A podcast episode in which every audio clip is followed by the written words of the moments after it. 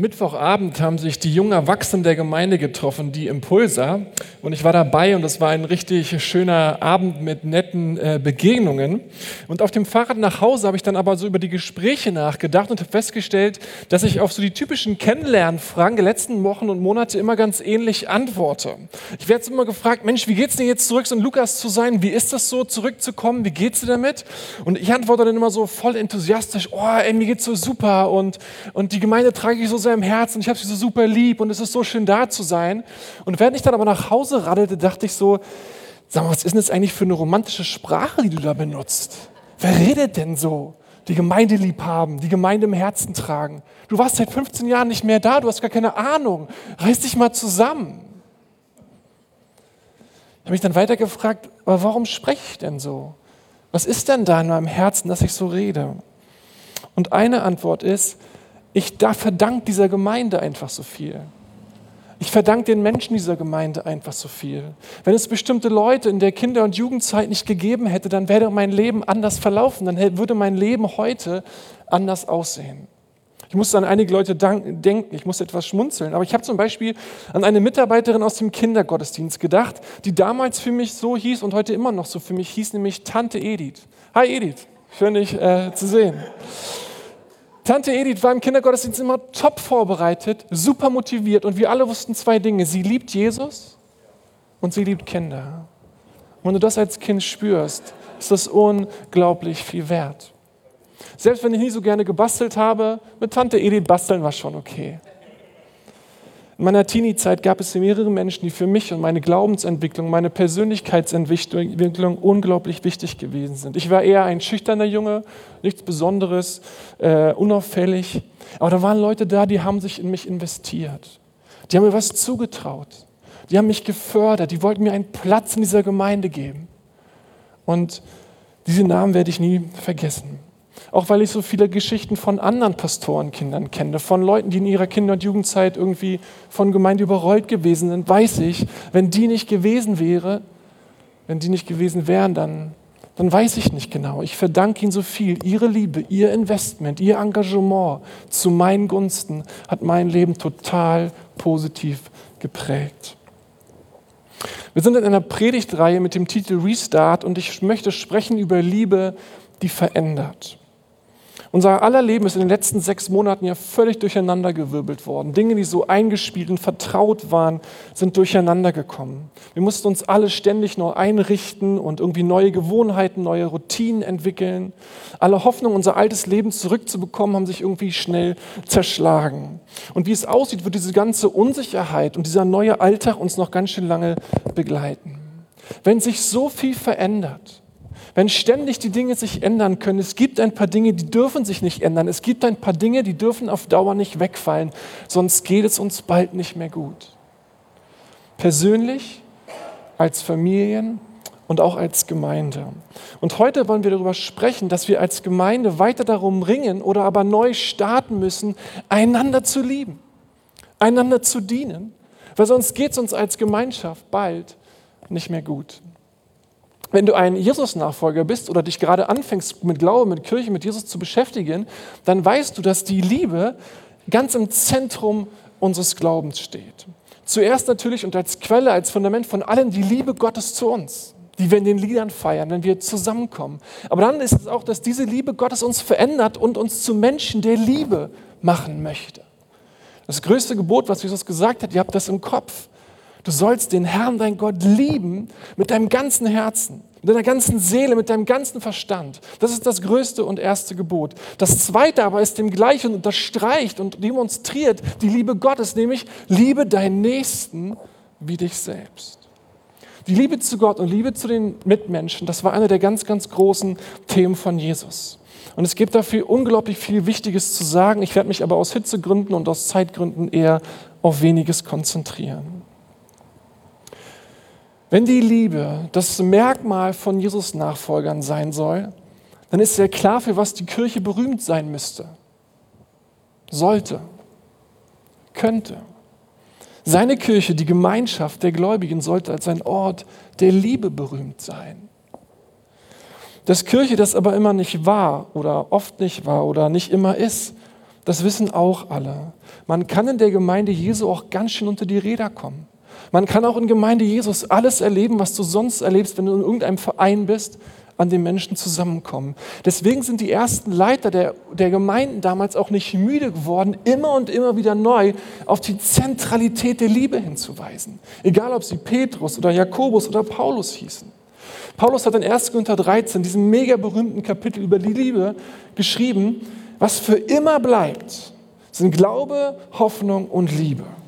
Aber am größten von ihnen ist die Liebe. Wie ernst er das meint, das hat er ganz am Anfang des Kapitels deutlich gemacht. Und ihr dürft das gerne, gerne nachlesen. Ich paraphrasiere das ganz kurz. In Vers 1 sagt er, wenn ich in himmlischen Sprachen sprechen könnte, aber keine Liebe in mir hätte, dann wäre ich wie ein dröhnender Gong oder eine lärmende Pauke, bei der sich alle nur die Ohren zuhalten wollen. Vers 2, wenn ich alle Weissagen der Welt kennen würde, wenn ich alle Geheimnisse des Glaubens eingewählt wäre, wenn ich einen Glauben an Gott hätte, der sich buchstäblich Berge versetzen, also alles, was wir uns so geistlich erträumen tatsächlich, aber keine Liebe, sondern sagt Paulus, sind wir wie ein Nichts. Und das wird ausgerechnet der, der um geistlichen Reichtum geworben hat wie kein anderer, der wie kein anderer wollte, dass wir geistlich erwachsen werden. Und Vers 3, wenn ich all meinen Besitz an die Armen verteile und mein Leben opfern würde, aber es dabei um mein Ansehen gehen würde, um die Sache für mich machen würde und keine Liebe hätte, bedeutet es nichts. Paulus formuliert hier so messerscharf, er ist so glasklar. Aller geistlicher Reichtum, aller Glaube, aller Erkenntnis, alle Wunder, alle Prophezien, Prophetie, die zählen nichts wenn sie nicht von Liebe motiviert sind, wenn sie von Liebe angetrieben sind. Wenn es darum geht, dass, wenn es nicht darum geht, es für andere fruchtbar zu machen, dass ich damit anderen diene, dass andere davon profitieren. Warum das so ist, kann sich jeder vorstellen. Gott kann ja gar nicht anders denken, weil er die Liebe ist. Also kann man nur Dinge auch aus Liebe tun. Wenn in einer Gemeinde keine Liebe mehr herrscht, verschenkt oder weitergegeben wird, dann hat sie ihren entscheidenden Wesenszug als Gemeinde Jesu verloren. Sie wird dann ganz schnell wie eine lärmende Pauke, bei der sich Leute nur die Ohren zuhalten wollen.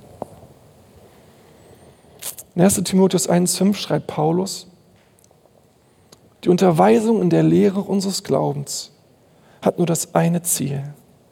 Die Liebe, die aus einem reinen Herzen, einem guten Gewissen und einem aufrichtigen Glauben kommt. In 1. Thessalonicher 3 schreibt er, euch aber lasse der Herr wachsen und reich werden in der Liebe zueinander und zu allen. Was heißt es zu lieben? Was bedeutet es, jemanden zu lieben?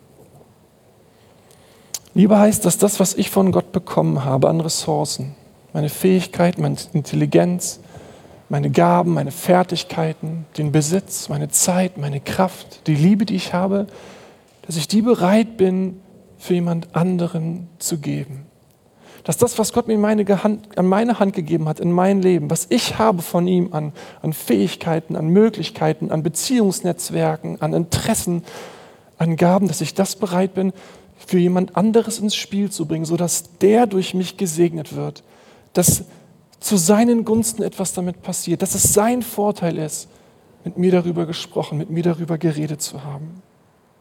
Am Ende des Tages ist Liebe immer etwas total Konkretes, immer etwas ganz Praktisches. Liebe kann ein Gefühl sein, aber muss es bei weitem nicht. Liebe können zehn Minuten deiner Zeit sein. Liebe kann auch ein Bett für die Nacht sein.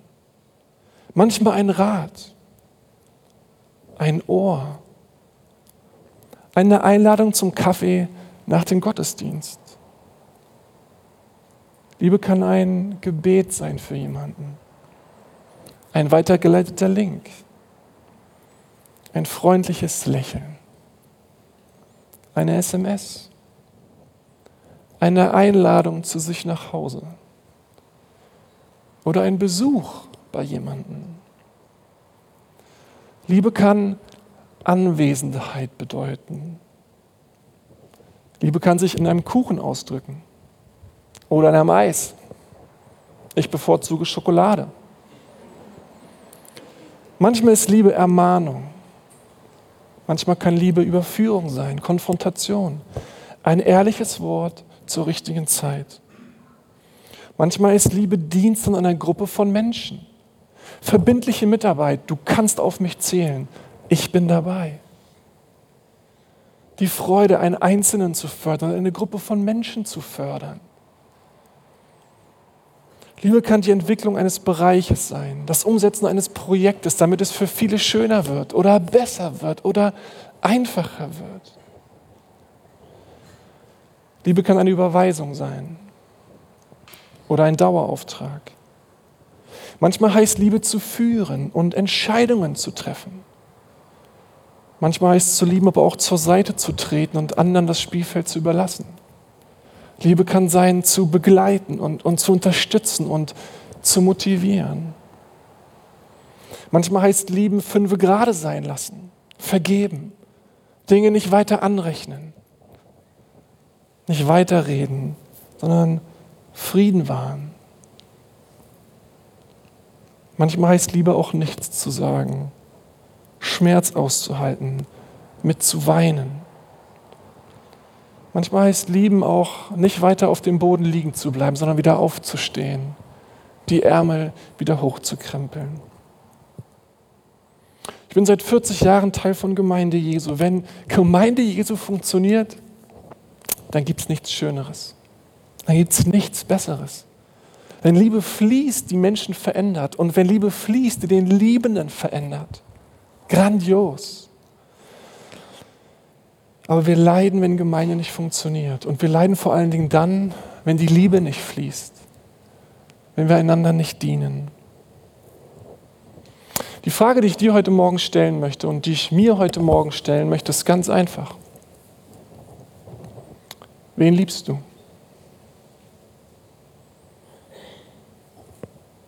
Wen liebst du? Wer profitiert in dieser Gemeinde davon, dass du zu dieser Gemeinde gehörst. Für wen ist es ein Segen, dass du heute Morgen hier gewesen bist? Wer gewinnt, dass du hier bist? Wer gewinnt, weil sie heute oder er heute Morgen an dir vorbeigelaufen ist? Wer wird dankbar heute nach Hause gehen, weil du da oben hinten nach dem Gottesdienst auf dem Hof gestanden bist? Für wessen Wohl setzt du dich ein? Wer ist dankbar, dass es dich gibt? Wisst ihr, die große Gefahr dieser Pandemie ist, dass sie uns zu Konsumenten von Gemeinde macht. Wir schauen Gemeinde, aber wir sind es nicht mehr. Wir schauen Gemeinde und es geht darum, ob es mich anspricht. Wir schauen Gemeinde und gucken, ob sie meine Aufmerksamkeit noch fesselt oder ob der Kaffee schon fertig ist oder der Tee oder was auch immer. Aber wir sind es nicht mehr. Wir sind immer noch in einer Pandemie. Wir wissen natürlich nicht, was in zwei oder drei Wochen ist, ob alles wieder runterfährt oder wir weiter sein dürfen. Aber wisst ihr, was wir nicht verlieren dürfen? Gemeinde Jesu zu sein. Wir dürfen nicht verlieren, einander zu dienen und einander zu lieben, füreinander da zu sein, zum Telefonhörer zu greifen, Gemeinschaft zu leben. Wir sind die Braut von Jesus. Wir sind seine Kirche. Und wir sind ein Ort, wo die Liebe herrscht und die Liebe regiert. Und Liebe bahnt einen Weg. Liebe findet einen Weg.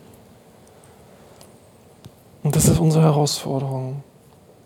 Wenn du mehr darüber wissen willst, wie kannst du in der Gemeinde mitarbeiten? Wo kannst du für Menschen zum Segen werden? Kannst du nachher auf dem Hof Klaus Schröder ansprechen? Wenn du Teil einer Kleingruppe werden willst, um wieder Teil von Gemeinde zu sein und das einzubringen, was Gott dir gegeben hat, sprich Klaus Schröder an. Wir wollen nicht Gemeinde angucken, wir wollen Gemeinde sein. Ich möchte noch einen Punkt zum Schluss machen, der die Stringenz jetzt so ein bisschen verlässt, aber den ich in der Vorbereitung so im Gebet empfand, machen zu sollen.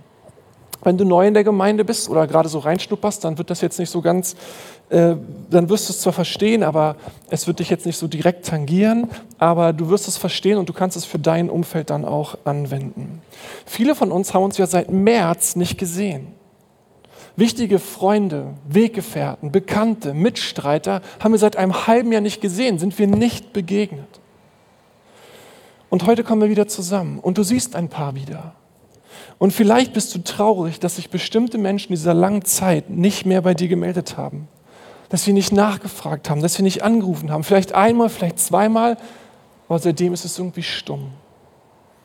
Vielleicht bist du ärgerlich, weil an bestimmten Stellen du gar nicht mehr auf dem Radar von bestimmten Leuten gewesen bist. Du dachtest immer, ey, ich bin dir doch wichtig. Ich gehöre doch dazu. Ich dachte, wir stehen zueinander. Vielleicht hast du mitbekommen, wie sich Leute getroffen haben, aber du warst nicht eingeladen.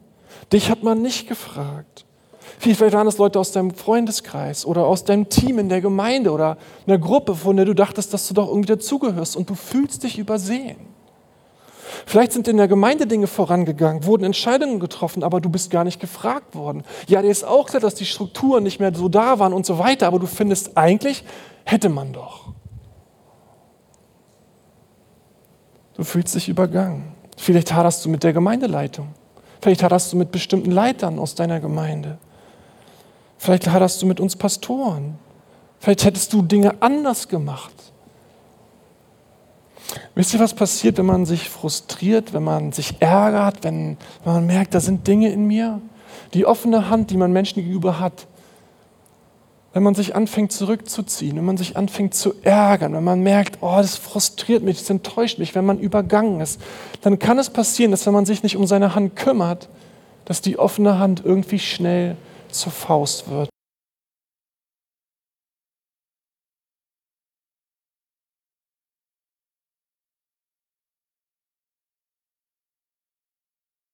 Alles gar nicht. Wir müssen den Faden mit manchen Leuten erst wieder aufnehmen. Wir müssen erstmal uns wieder updaten. Wir müssen erstmal wieder hören, wie ging es denn dem anderen eigentlich?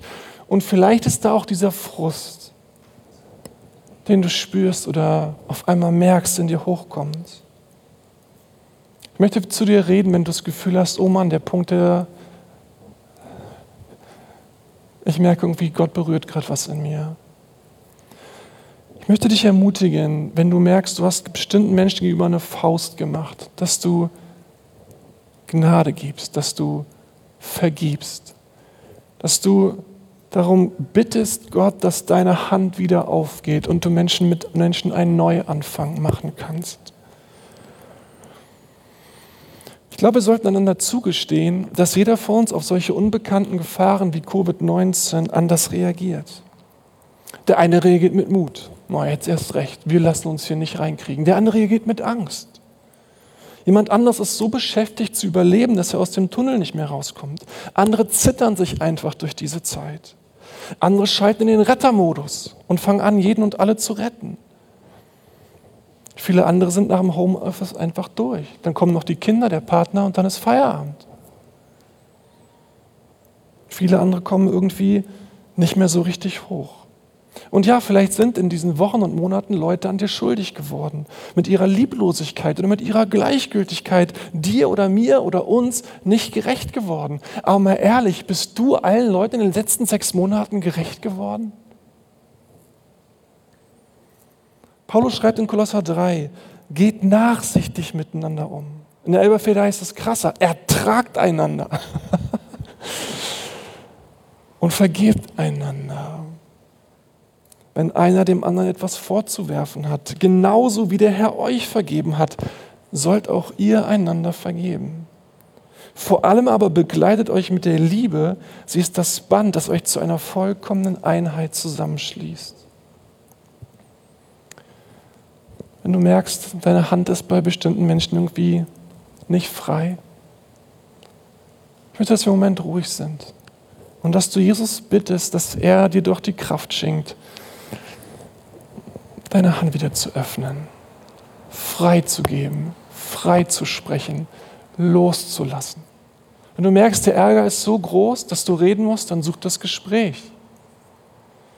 Wenn du merkst, es reicht, wenn ich mit Jesus drüber rede, dann rede mit Jesus. Aber trag in deinem Herzen dafür Sorge, dass du nicht mit einer Faust rumrennst, sondern dass deine Hand offen ist. Lass uns eine Minute ruhig sein. Und du antwortest, wie du in deinem Herzen denkst, dass du Jesus antworten möchtest. Bitte ihn um die Dinge,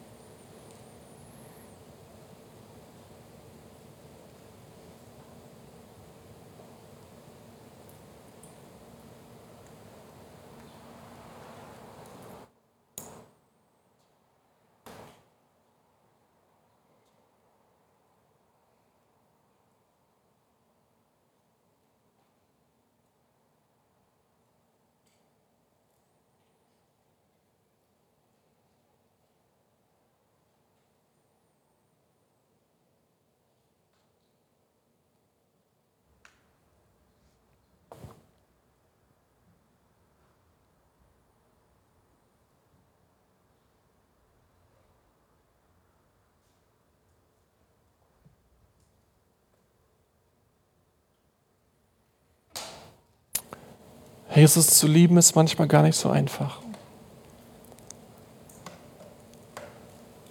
Aber es ist so ein Riesending zu wissen, dass du uns durch und durch liebst. Und dass es deine Liebe ist, die uns verändert und uns hilft, andere zu lieben. Vergeben ist so kompliziert manchmal. Aber ich danke, dass wir es lernen dürfen, weil du uns ja vergeben hast, weil wir von Gnade leben, anderen Gnade zu schenken. Und ich möchte dich bitten, Jesus, dass durch diese skurrile Zeit, dass wir eine Gemeinde sind, die für ihre Liebe bekannt ist. Eine Gemeinschaft zu sein, die für ihre Liebe bekannt ist.